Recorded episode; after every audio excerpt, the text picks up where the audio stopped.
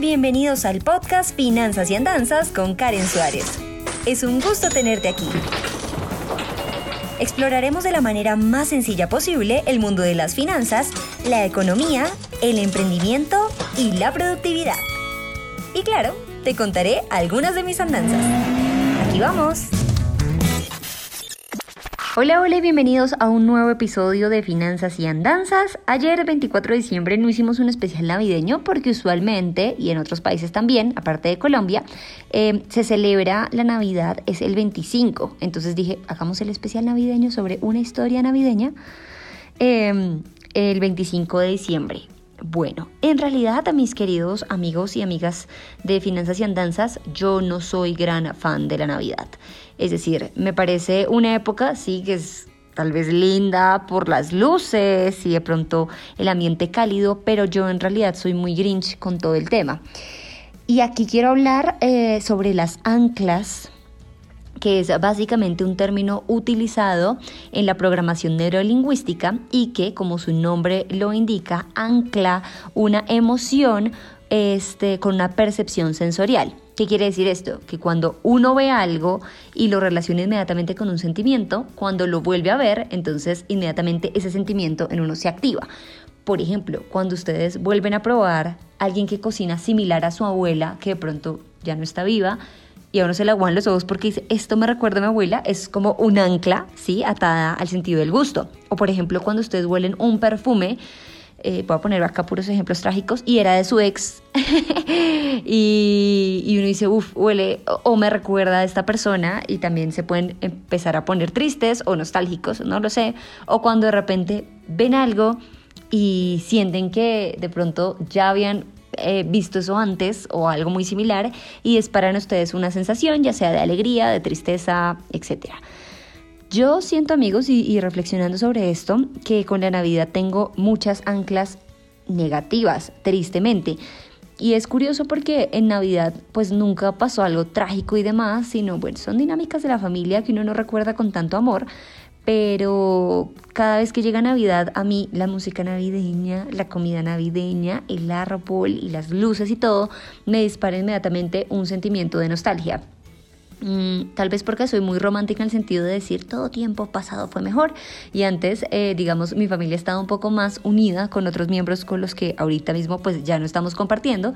Em, puede ser eso, puede ser que, por ejemplo, y acá la infidencia amigos es que mis papás cuando yo nací no tenían pues una vida financiera muy estable, era más bien complicada, entonces eh, las navidades no eran como símbolo precisamente de prosperidad. Y esa es la razón por la cual a mí la Navidad nunca me ha gustado. De hecho, llega el primero de diciembre y yo de verdad cambio de ánimo, cambio de humor, padezco, no me gustan las novenas, no me gusta la comida navideña, no me gustan las luces.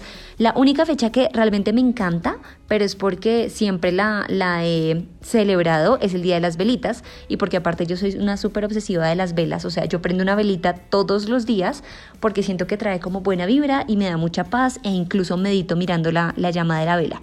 Pero aparte del Día de las Velitas, cero, mis queridos amigos. Y se los quería compartir justamente porque me parece importante que estemos no informados, esto suena muy académico, pero sí conscientes de las anclas que se crean alrededor.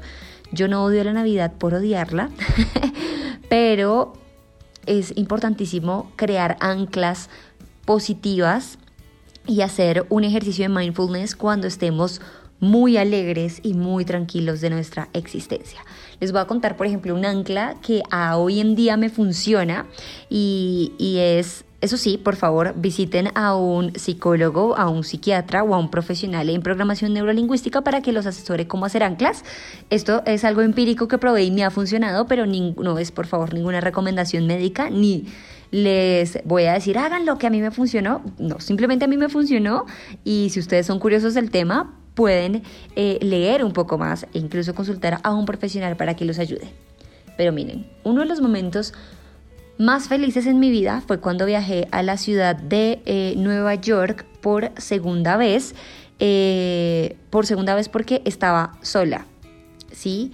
Y entonces me paré en Times Square hacía mucho calor ese día, recuerdo, pero era muy consciente de todo lo que pasaba. Entonces sentía el calor, veía a las personas pasar, respiraba profundamente y lo que hice fue apretar mi mano izquierda con mi mano derecha utilizando el dedo índice y el pulgar dentro del dedo índice y pulgar de mi mano izquierda. Entonces hice como una forma de pinza y apreté duro en la coyuntura entre mi dedo índice y pulgar de la mano izquierda.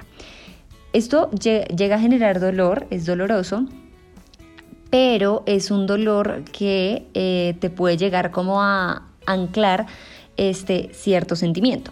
¿Qué fue lo que hice? Entonces me conecté con mi celular y puse eh, claramente New York de Frank Sinatra eh, y la escuché toda mientras hacía presión y aumentaba un poco los puntos de dolor en la mano.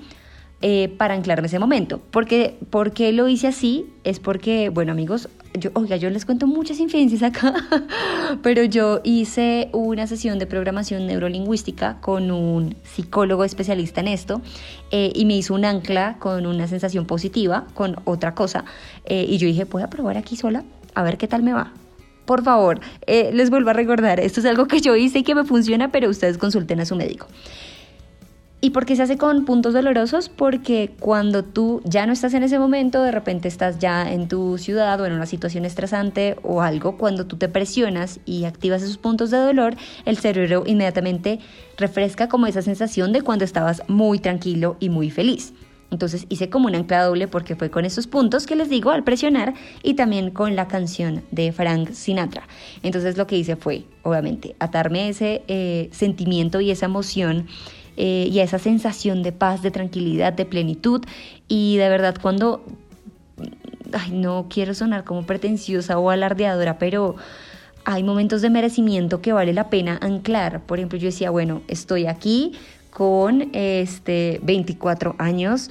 Eh, me pude pagar un viaje a Nueva York sola, lo estoy disfrutando, no hay nadie como que me presione para irnos rápido, ni tengo afán de nada, ese día estaba tan tranquila, hacía calor, pero tenía, por ejemplo, una ropa que me gustaba mucho, estaba paseando por eh, mi ciudad favorita, lo siento Bogotá, lo siento, em, y decía, ese es el momento me conecté con mi música eh, y cada vez que escucho esa canción de Frank Sinatra claramente me llenó de alegría, de paz y de emoción, que incluso he llegado a llorar, amigos, aquí también la confesión. Y también me, activo esos puntos de presión cuando estoy en un momento de mucha irritación eh, que quiero conservar como la calma rápidamente. Entonces, eso es lo que yo hice y me ha funcionado muy bien. Ahora, también es importante, y creo yo, hacer un ejercicio de mindfulness. No necesariamente se tienen que hacer daño, nada de eso. Los puntos de presión son suaves, pero que ustedes sientan como una sensación diferente en la mano. Pero háganlo también cuando ustedes estén, no tienen que estar viajando ni nada, sino cuando estén de repente en su casa en un momento de paz y tranquilidad, digan, oigan, este es un, buen momento para anclar un sentimiento positivo. ¿Qué hace eso conmigo? Que cuando estoy en una situación un poco frustrante, salgo a respirar, me pongo la canción me hago mis puntos de presión y eso me ayuda mucho como a retornar a mi, a mi lugar feliz, como le dicen los yogis, o a mi lugar de calma. A mí me ha funcionado, pero también funcionan los ejercicios de mindfulness, es decir, no necesariamente uno tiene que cerrar los ojos, meditar, estar en un lugar oscuro y sellado, sino si la están pasando realmente bien con sus amigos, con su familia, tomen su tiempo para agradecer lo que está pasando en ese momento, para respirar también y decir, oiga, soy muy agradecido, digo, soy muy afortunado y estoy muy agradecido por esto que me está pasando y simplemente contemplen. A mí me, he descubierto a mí misma observando, por ejemplo, eh, cuando estoy con mi hermana, con mi familia, nosotros jugamos mucho cartas, entonces cuando estamos riéndonos y sé que nadie más está pensando en eso, yo digo, wow, gracias porque soy muy afortunada de tener este momento. Y listo, tampoco profundicen mucho en lástima que los momentos felices no duren mucho, esto se va a terminar, ya no voy a poder, nada. Simplemente agradezcan y vuelvan al momento y, y como, como debe ser. Bueno amigos, aquí en Confesiones Navideñas les conté, porque no soy tan fan de la Navidad, cómo me anclo de manera positiva con recuerdos y sensaciones. Y nuevamente les digo, esto no es una recomendación médica, a mí me funcionó eh, y me gustaría que ustedes leyeran sobre programación neurolingüística e incluso que miraran sobre los anclajes, que lamentablemente hay anclas negativas, como lo vimos, pero también hay anclas positivas. Bueno, mis queridos amigos de finanzas y andanzas, solo me queda agradecerles por este año 2020, que aunque complicado para mí, eh, fue un gran año y en gran parte se lo debo a ustedes. De verdad, gracias por ser eh, mis radioescuchas eh, en este podcast un hijo de cuarentena además, un hijo de pandemia. Y gracias por la aceptación, gracias por apoyar compartiéndolo, comentándolo, calificándolo. Eso realmente nos sirve mucho a los generadores de contenido. Finanzas y Andanzas se va de vacaciones desde hoy 25 de diciembre hasta el 4 de enero. Nos vamos a desconectar para extrañarnos un poquito también. Y de verdad muchísimas gracias por, por todo eh, lo de este año y también gracias adelantadas por lo que se viene para el año 2021. Les envío a todos un caluroso abrazo, un eh, saludo muy especial. De verdad que yo... Eh, agradezco mucho tenerlos a ustedes en mi vida porque sé que hay una comunidad afuera respaldando, afuera de esta eh, habitación en donde grabo el podcast y eso a mí me llena de profunda felicidad. O sea, que alguien escuche un podcast de finanzas personales para mí es una gran ganancia y, me siento contenta de, hacer esto para ustedes, que son, como les dije, la razón principal y, la razón por la cual eh, los años son mejores. Muchísimas gracias. Recuerden que aparte de escucharnos por aquí, nos podemos ver en YouTube, donde también nos vamos a tomar un rececillo y volvemos aproximadamente el 10 de enero, así que si me ven desaparecida por allí de redes, no se preocupen, estoy bien, simplemente estoy desconectada para conectarme un poco. Les envío un abrazo, un beso gigante como siempre y nos vemos también por ahí en redes sociales, Facebook, Twitter, Instagram, TikTok, LinkedIn y más. Y recuerden visitar mi página web www.karensuarez.com.